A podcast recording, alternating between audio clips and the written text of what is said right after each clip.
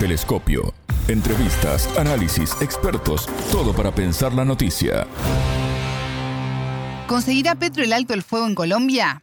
Comienza una nueva ronda de negociaciones entre el gobierno y el Ejército de Liberación Nacional en México.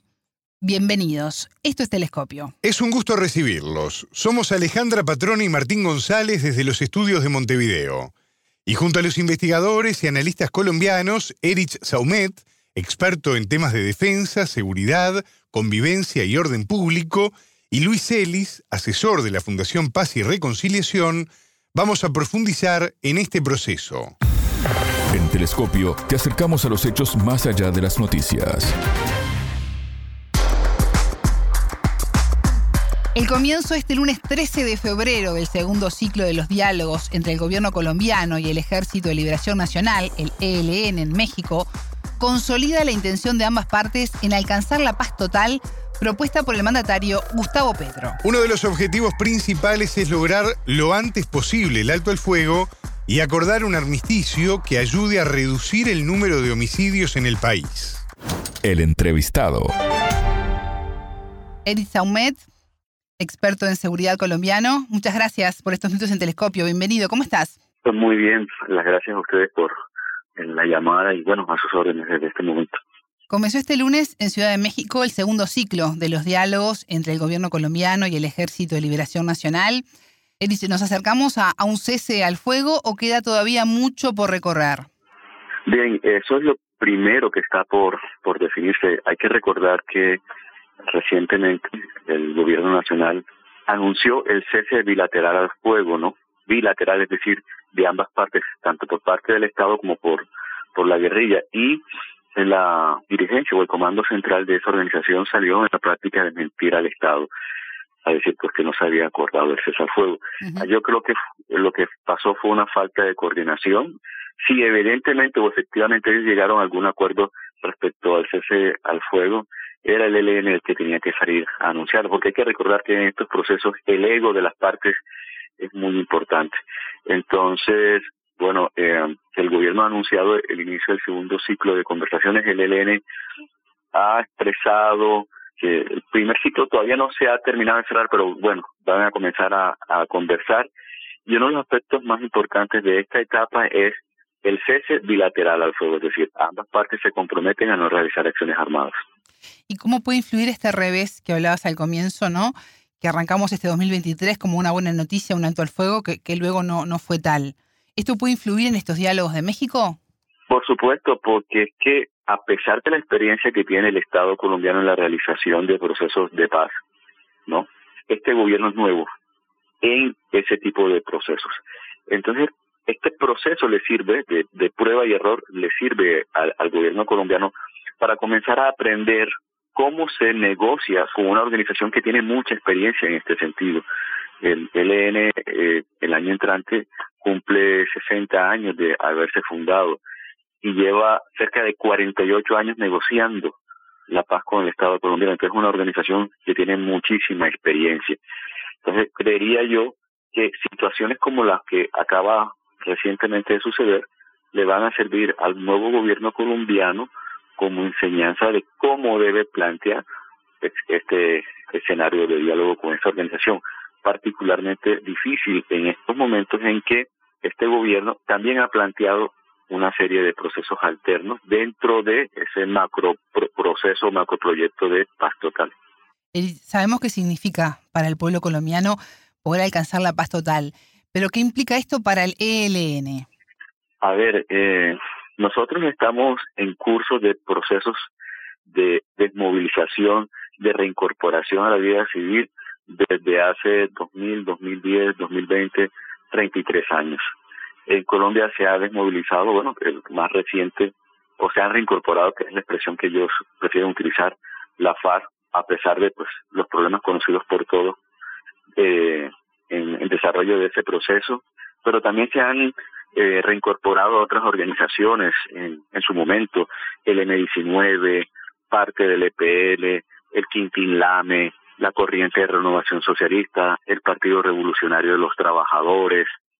En este momento hay reconocidas por diferentes institutos y organizaciones que se dedican a estudiar el conflicto colombiano, 23 grupos armados organizados.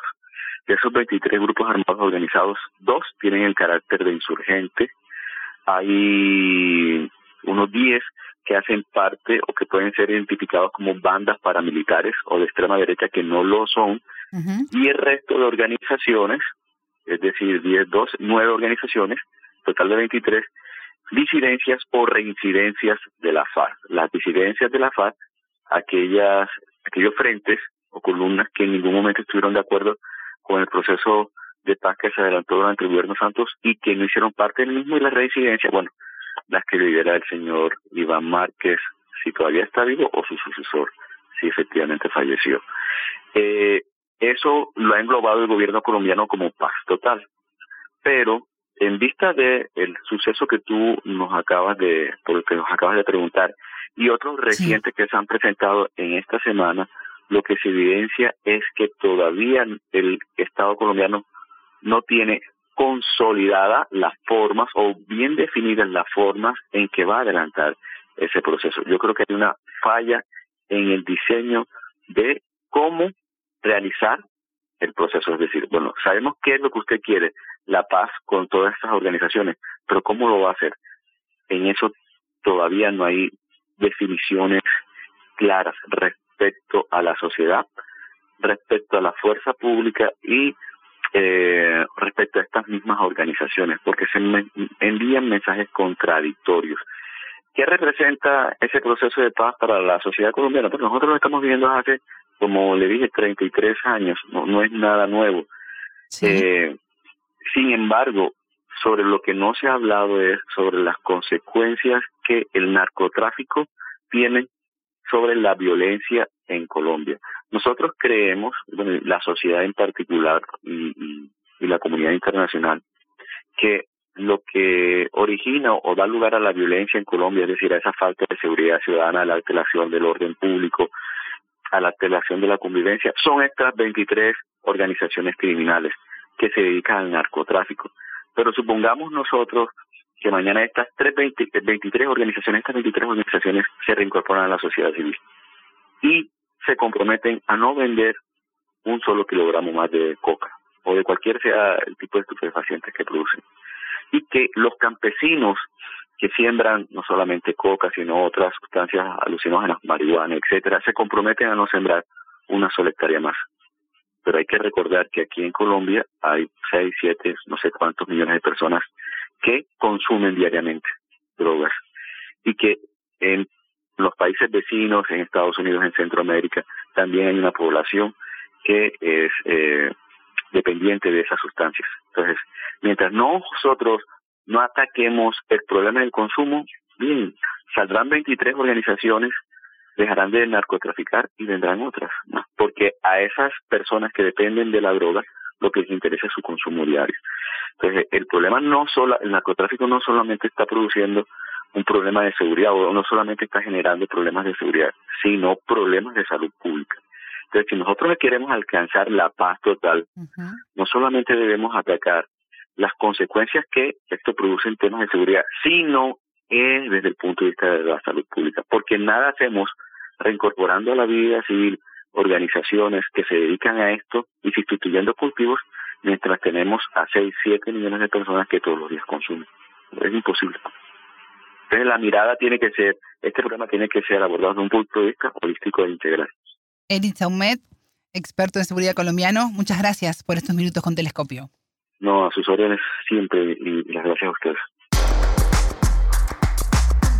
Y en Telescopio, Martín, nos preguntamos qué tan importante es la participación social para poder concretar los objetivos planteados. Y acaba la respuesta porque para los negociadores es fundamental. Momento de análisis. Luis Ellis, investigador colombiano y asesor de la Fundación Paz y Reconciliación. Pares, bienvenido a Telescopio. ¿Cómo estás? Es un gusto recibirte. Un saludo para ti y para toda la audiencia y gracias por, toda esta oportunidad de diálogo sobre los temas de Colombia. Luis, comenzó el segundo ciclo de los diálogos entre el gobierno y el Ejército de Liberación Nacional.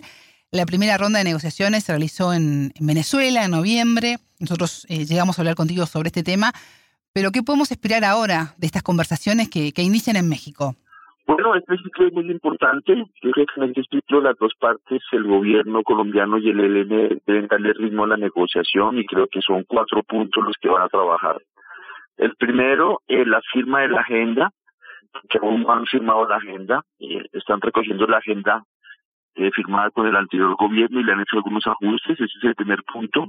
El segundo, eh, las discusiones sobre participación de la sociedad en la construcción de la paz, porque este es un proceso que el ELN y el gobierno quiere que la sociedad se involucre y eso está muy bien. El tercero es acordar un cese bilateral de fuego y hostilidades, lo cual les va a llevar un tiempo de precisar a qué se refiere esto. Y el cuarto punto, asuntos humanitarios que las dos partes quieren trabajar en las en los territorios donde la gente sufre y los presos y presas del ELN también medidas humanitarias. Entonces esos son cuatro puntos que yo creo que son totalmente logrables en este ciclo que puede durar entre 21 días y 30 días más o menos. El país viene discutiendo este tema desde hace 30 años por lo menos. ¿Considerás que el cambio de, de algunos de los protagonistas puede marcar la diferencia en este proceso y poder construir esa, esa agenda que mencionabas al principio? Yo creo que hay grandes identidades entre el gobierno y el ELN que hace posible que, que esto vaya hacia adelante y sea muy diferente a, lo, a la tradición, porque pues siempre el, el ELN estaba negociando con gobiernos de derecha. Ahora está negociando con un gobierno de centro izquierda que tiene interés en, lo, en, la participación y en las transformaciones, que son dos ejes de esta negociación. Yo creo que esta, este sexto intento sí va a ser exitoso. Este 2023 se ha comenzado con, con, la buena noticia de alguna manera de un alto al fuego hasta el 30 de junio por cinco grupos armados, entre ellos el ELN, estaba la segunda Marquetalia, el Estado Mayor Central, las autodefensas gaitanistas de Colombia, las autodefensas de, la Sierra Nevada. Sin embargo, en ese momento el ELN aseguró que no se había llegado a un acuerdo y el gobierno eh, debió anular el decreto relativo a la, a la guerrilla. ¿Crees que hubo un malentendido y, de ser así cómo afectó esto el, el camino de la paz? Sí, eh, hay, hay, hubo, hay hubo un impasse, una, una, un, una pequeña crisis que ya fue aclarada. O sea, es lo que dice el es cierto, ellos no han acordado un cese bilateral, eh, pero el gobierno tiene todo el interés de, retomar el punto y realmente pactarlo en ese ciclo de México. Pero ese pequeño impasse ya fue superado porque las dos partes lo hablaron y, creo que ese impasse temprero también sirve para, para ajustar las cargas, como dicen los campesinos colombianos, para que este proceso vaya hacia adelante. Hay una confrontación de, de seis décadas. Eh, para alcanzar esta paz total, da la sensación de que ambas partes van a tener que ceder algo. Eh, ¿Se tiene conciencia de esto y hasta qué punto se, se puede ir cediendo en el camino? Yo creo que el corazón de esto son unos unos cambios en, en, en, el, en territorios que más han sufrido y, y, garantías para que esta precaria democracia pues tenga más más calidad y permita la competencia. Entonces yo creo que, que eso hace que esta negociación sea totalmente viable, ¿no? Uh -huh. Y el ELN pues está dispuesto a, a, trabajar en esa ruta de cambios y de transformaciones y, y de pensar su transformación en una fuerza civil sin armas. Entonces sí, yo creo que las grandes coincidencias y el momento que vive la sociedad colombiana de cambios y de transformaciones hace que esta negociación sea plenamente viable. Mencionabas a la sociedad colombiana. ¿Qué tan importante es la participación social para este avance de la paz total impulsada por el presidente Gustavo Petro? No, es totalmente, es, eso es el centro de este esfuerzo, o sea, sin participación de la sociedad no vamos a avanzar, se requiere una participación con propuestas, con trabajo, con iniciativas y por supuesto garantías de que esa participación va a ser protegida y va a ser democrática. Entonces sí, ese es un punto que van a discutir ahora en México en relación con este proceso. ¿Y qué expectativas hay por lo que suceda en México? No, en Colombia eh, tenemos todo el, el, interés de que este ciclo realmente tenga muy buenos resultados y yo creo que así va a ser porque las dos partes son conscientes de que hay que aprovechar el tiempo. Tenemos un escenario que es el plan de desarrollo que ojalá algunas propuestas puedan quedar incluidas en ese gran instrumento de gestión pública. Entonces sí hay, hay las mejores expectativas y, y el mayor interés de que esto vaya hacia adelante. ¿Va a haber paz total en Colombia? Bueno, yo creo que ese es, la, ese es el reto. Vamos a ver hasta dónde este gobierno y esta sociedad lo logramos. No, no son tareas fáciles, ¿no? Porque son, son muchos territorios donde no hay Estado, mucho, el narcotráfico es un permanente motor de estas violencias. Uh -huh. Entonces, eh, la apuesta sí es para total como evitar todas las violencias organizadas, ¿no? Y, y, tener un Estado que funcione en el conjunto del territorio, lo cual no hemos logrado en toda nuestra vida republicana. Aquí en Colombia hay muchos territorios que no tienen Estado de Derecho, sino que lo que hay es autoritarismo de armados y bueno. Entonces vamos a ver hasta dónde logramos hacer la tarea en estos cuatro años. Luis, ¿y cuáles son los principales desafíos? Bueno, el desafío eh, aquí es, es, tramitar los conflictos de manera democrática. Hay demasiados conflictos que tramitan con violencia, tener un Estado de Derecho en el territorio, tener una sociedad que participe.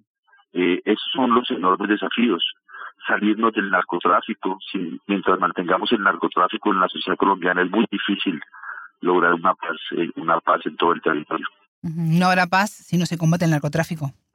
Sí, si mantenemos el narcotráfico tal y como está, eh, no, no, no, no habrá paz en la sociedad colombiana. Será una tarea pues que nos va a llevar todavía unos unos cuantos quinquenios más, pero pero sí queremos en este cuatrenio avanzar en, en la línea de, de cambios, de transformaciones, de construir el Estado de Derecho, de promover la participación social con garantías. Todas las tareas se pueden, tal vez no podamos hacerlas todas en cuatro años, pero, pero sí hay que trazar una ruta que puedan seguir otros gobiernos. Luis Ellis, investigador colombiano y asesor de la Fundación Paz y Reconciliación, muchas gracias por estos minutos con Telescopio. No, a ti, Alejandra, muchas gracias a ti y a toda la audiencia.